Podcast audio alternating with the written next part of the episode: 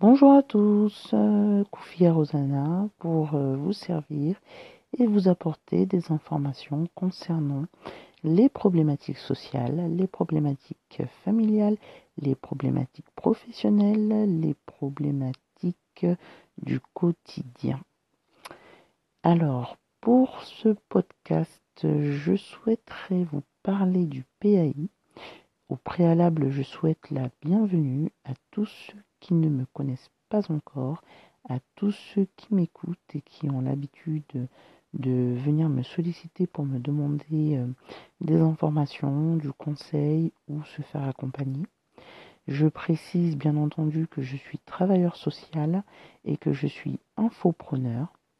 Infopreneur, c'est-à-dire que je délivre de l'information, du savoir sous la forme de l'entrepreneuriat. Et donc, cela veut dire que je travaille à mon compte, donc je suis indépendante et euh, c'est pour vous servir euh, au quotidien sur des questions qui ne sont pas forcément abordées, qui ne sont pas forcément accessibles et euh, auxquelles je peux apporter des réponses que je me permets de réaliser ces podcasts en milieu professionnel parce que bien entendu il s'agit du milieu professionnel dans le cadre dans lequel j'exerce ces fonction et que je délivre ce savoir. Le PAI, qu'est-ce que c'est que le PAI C'est un projet d'accueil individualisé. Le PAI concerne tous les parents qui ont des enfants ou des adolescents. Ça peut même aller jusqu'à l'âge euh, adulte, hein, euh, jeune adulte, pour ceux qui iraient par exemple poursuivre des études à l'université, euh, dans des écoles ou euh, sur euh, de l'apprentissage, pourquoi pas. Et effectivement, ça concerne les enfants en bas âge. Alors, à partir du moment où les enfants sont positionnés en collectivité, ça peut être à la crèche, sur des crèches familiales, sur des altes garderies, ça peut être également des maternelles, jardins d'enfants qui se font un peu moins, mais qui se font aussi. Euh, école élémentaire, donc euh, on part sur la maternelle, sur le primaire, le collège, le lycée. Alors, le PAI, il constitue en réalité un projet d'accueil qui se veut individuel, donc il concerne uniquement l'enfant pour lequel ce projet va être mis en place. Il s'agit de quoi? Il s'agit de mettre en place un projet. Un projet autour de la santé de l'enfant pour que celui-ci soit accueilli convenablement à l'école, convenablement à la crèche, convenablement au collège, où vous voulez, à partir du moment où euh, il est en collectivité, en lien avec d'autres personnes, que ce soit des élèves, que ce soit d'autres enfants euh, du collectif, crèche par exemple, ou euh, on va dire euh, des enfants aussi au niveau du centre de loisirs. Parce que effectivement, le PAI n'est pas réservé au lieu établissement scolaire ou au lieu crèche collective ou au lieu, comment dire, halte garderie vous pouvez aussi le transposer sur chaque accueil où il y a de la collectivité. Le PAI, c'est prendre en compte que son enfant a euh, ou peut avoir des difficultés au quotidien lorsqu'il est en collectif parce que son état de santé va lui causer des petits soucis ou des gros soucis et donc le mettre en difficulté ou mettre en difficulté toute personne qui autour de lui va lui apporter un cadre. Donc ça peut être les instituteurs, ça peut être les professeurs, ça peut être les éducateurs, ça peut être les euh, assistantes maternelles, les auxiliaires de puériculture. Voilà. Toujours est-il que vous faites en sorte, en mettant en place ce PAI, que votre enfant soit à l'aise, et que tout personnel encadrant le soit aussi. Et que du coup, euh, cet accueil se passe au mieux pour les uns et pour les autres, mais particulièrement pour votre enfant, parce que c'est lui dont il s'agit. Et c'est lui qui est euh, le plus à préserver, pas dans le sens où on veut le coucouner, mais dans le sens où on veut faire en sorte que il ne lui arrive pas d'inconvénients lorsqu'il se trouve en situation extérieure en collectivité et que vous n'êtes pas avec lui pour pouvoir assurer ce cadre rassurant et ce cadre protecteur. Le PAI, c'est un document. C'est un document euh, qui peut être réalisé à votre demande ou qui peut être réalisé à la demande du chef d'établissement. Il va y avoir autour de ce PAI, donc autour de ce document, plusieurs personnes, donc professionnels, ainsi que vous, parents, et l'enfant, concernés euh, par la mise en place de ce PAI. Donc l'enfant, les parents, les professionnels seront le chef d'établissement, euh, les infirmières scolaires, les médecins scolaires, et ça peut être aussi la PMI, PMI pardon, donc euh, le centre de protection maternelle infantile. Et puis, ça peut être aussi euh, et surtout le médecin traitant de l'enfant. Alors, quand je parle du médecin traitant, là, on ne va pas partir sur le médecin de famille ou le médecin que vous avez signalé à la sécurité sociale, mais le médecin qui traite le trouble de santé de l'enfant, la pathologie de l'enfant. En tout cas, ce pourquoi l'enfant a été identifié comme ayant un souci de santé auquel il faut euh, beaucoup plus d'attention, auquel il faut un traitement spécifique. Partez du principe où vous avez un enfant qui est asthmatique. Euh, cet enfant, il va avoir besoin comme traitement de ventoline. Et il va avoir besoin aussi d'un certain nombre de consignes pour pouvoir savoir comment réagir si jamais il faisait une crise d'asthme. Et puis, il va y avoir peut-être d'autres choses auxquelles les parents vont vouloir euh, faire que le chef d'établissement et toute personne adulte autour de l'enfant puisse avoir euh, à faire attention pour s'occuper comme il faut de cet enfant. Du coup, vous allez pouvoir consigner sur le protocole, euh, donc mettre à l'écrit, parce que c'est un document, il faut le rappeler.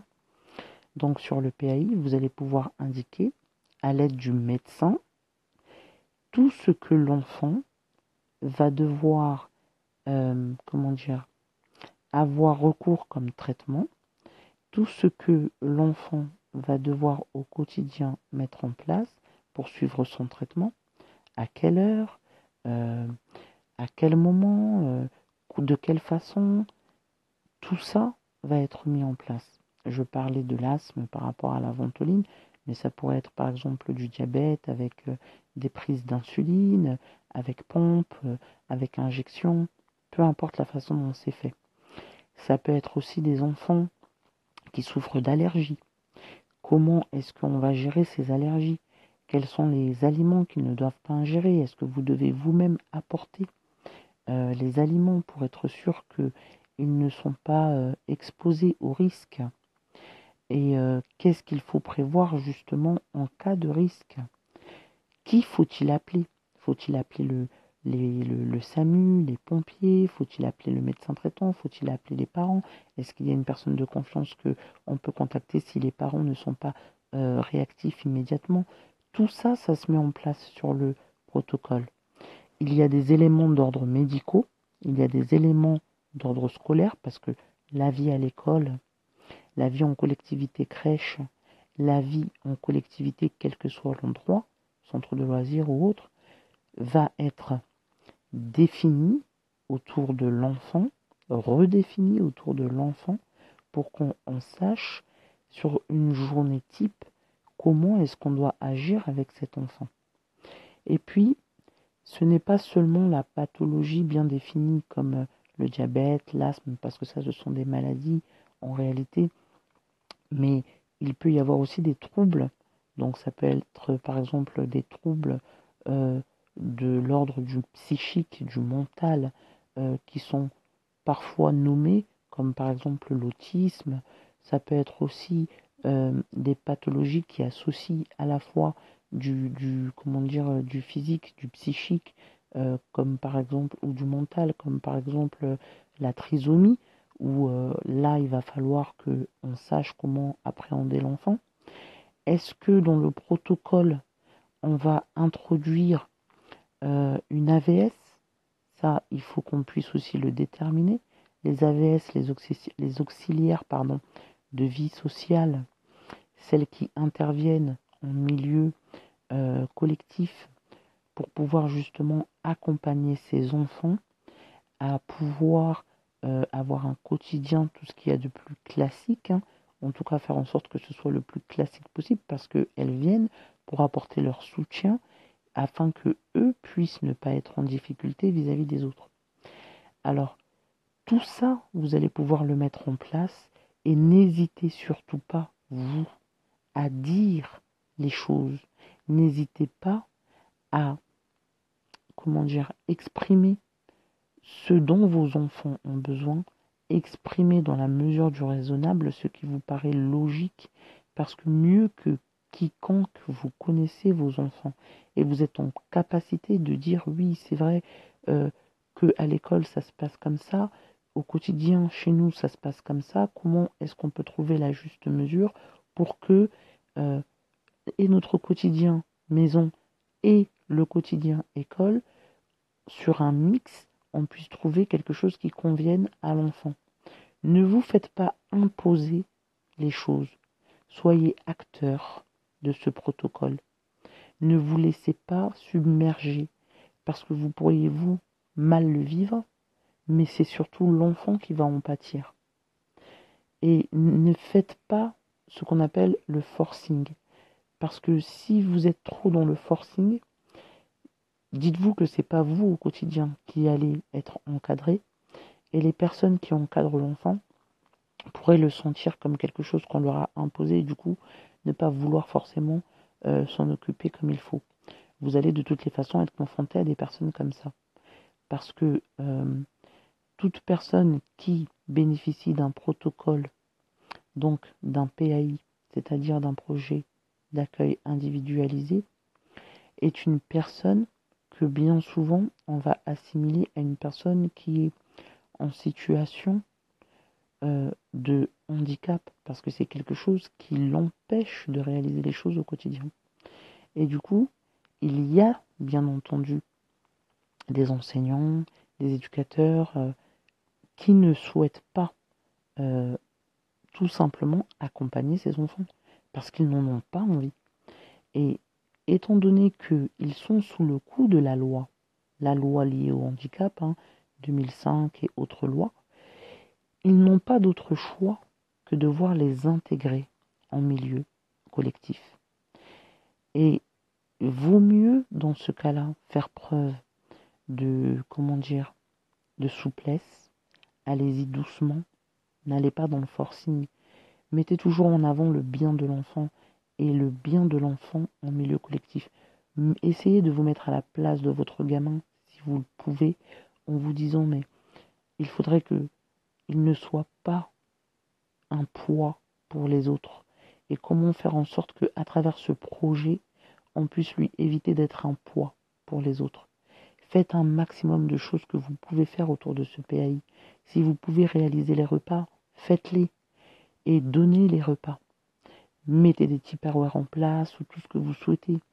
Euh, faites appel par exemple à des chauffeurs, à des chauffeurs qui viendront déposer vos enfants ou qui viendront récupérer vos enfants parce que vous avez la possibilité, grâce à des prises en charge euh, auprès de la sécurité sociale, parce que vos enfants ont des pathologies qui sont prises en charge à 100% auprès de la sécurité sociale, de mettre en place ce genre de dispositif pour que vous puissiez, vous, être soulagé aussi. Allez saisir tout ce qui est autour de la MDPH, pour les enfants, donc c'est normalement la CDPH, c'est-à-dire la maison du handicap. Et au niveau de la maison du handicap, il va y avoir euh, un service dédié aux enfants, un service dédié aux adultes.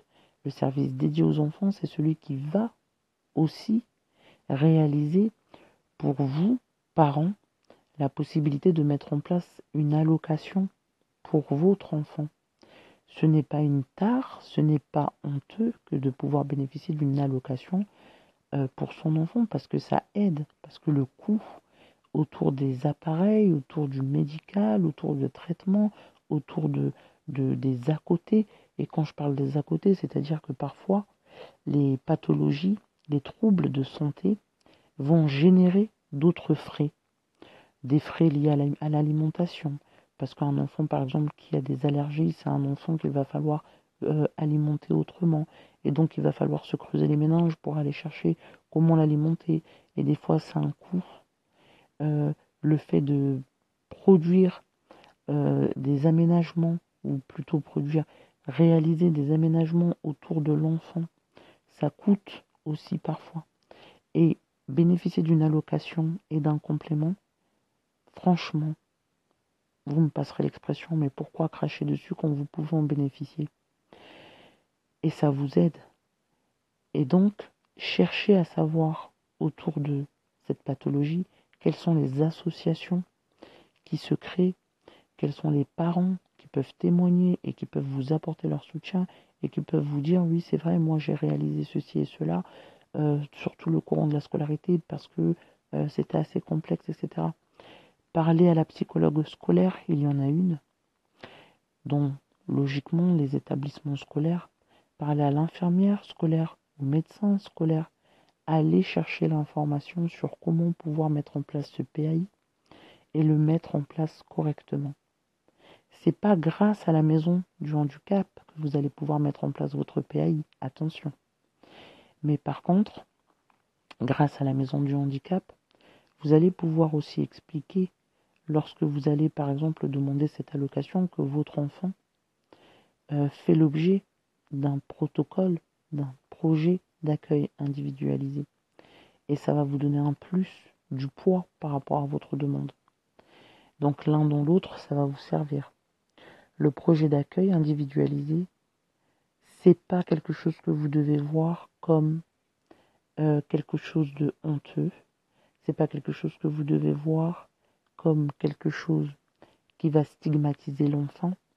Oui, il est vrai à partir du moment où on met en place un projet d'accueil individualisé, les enseignants, les chefs d'établissement sont tenus d'informer les enfants, pas les parents des enfants, pas les parents d'élèves, mais les enfants, pas les parents de crèche, mais faire une sensibilisation. En fait, il s'agit de ça.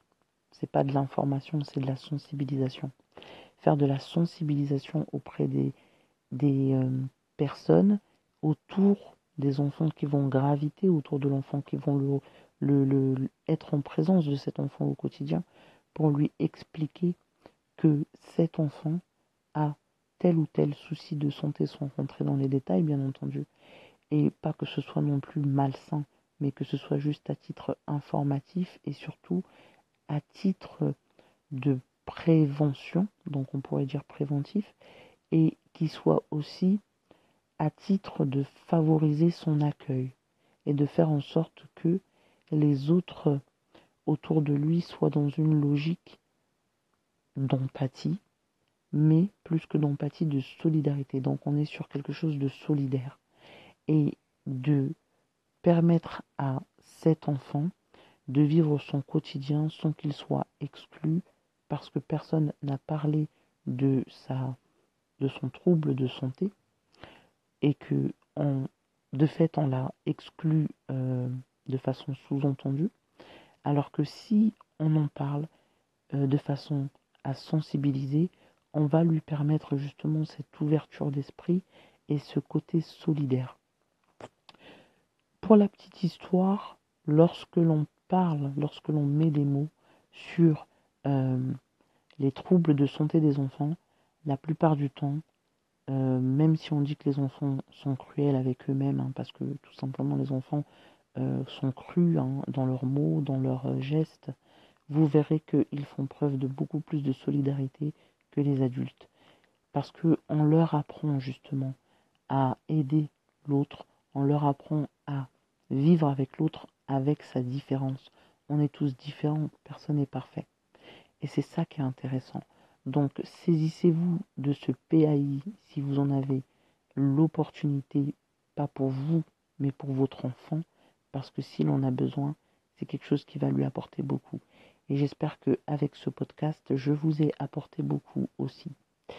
Voilà, c'est fini pour ce podcast. Je vous retrouve la prochaine fois avec plaisir. Et en attendant, je vous dis à bientôt.